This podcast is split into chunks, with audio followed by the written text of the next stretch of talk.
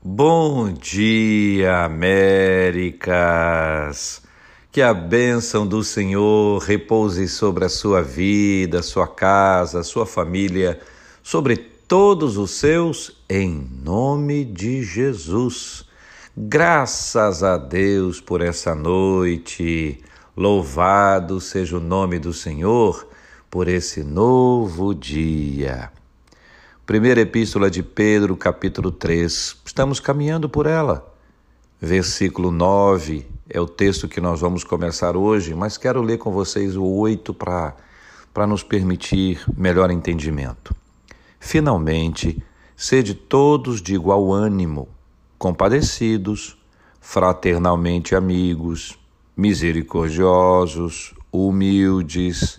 E aí chega o versículo 9 não pagando mal por mal ou injúria por injúria, antes, pelo contrário, bendizendo, pois para isto mesmo fostes chamados a fim de receberdes bênção por herança.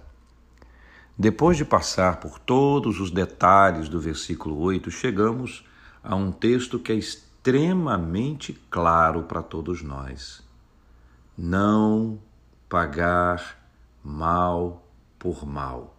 É difícil? É complexo? Dá vontade de dar o troco?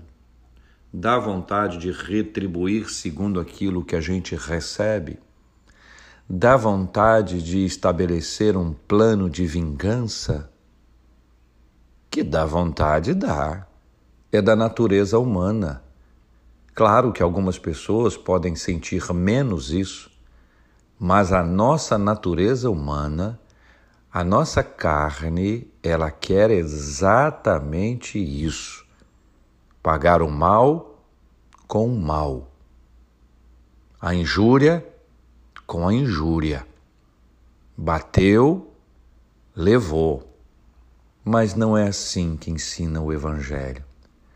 Jesus estabeleceu uma nova forma para que tudo isso viesse a acontecer. O Evangelho nos tira desse lugar.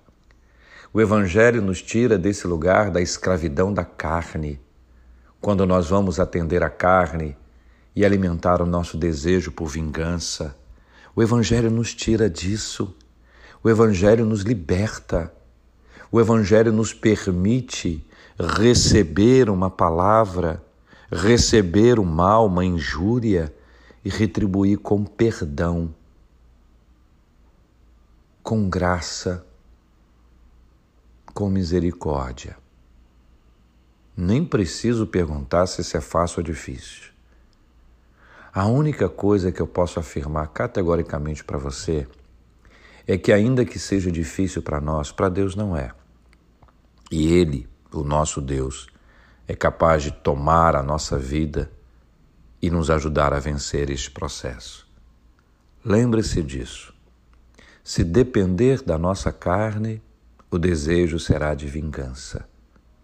Se depender de Deus, haverá o perdão. Sempre que você passar por algo assim, lembre-se de pedir a ajuda de Deus. Você perceberá o quanto a verdade do Evangelho vai tomar forma na sua vida. E você vai perdoar, vai fazer uso da misericórdia. Que assim seja na sua, na minha, na nossa vida.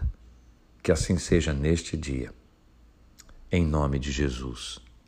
Bom dia, Américas.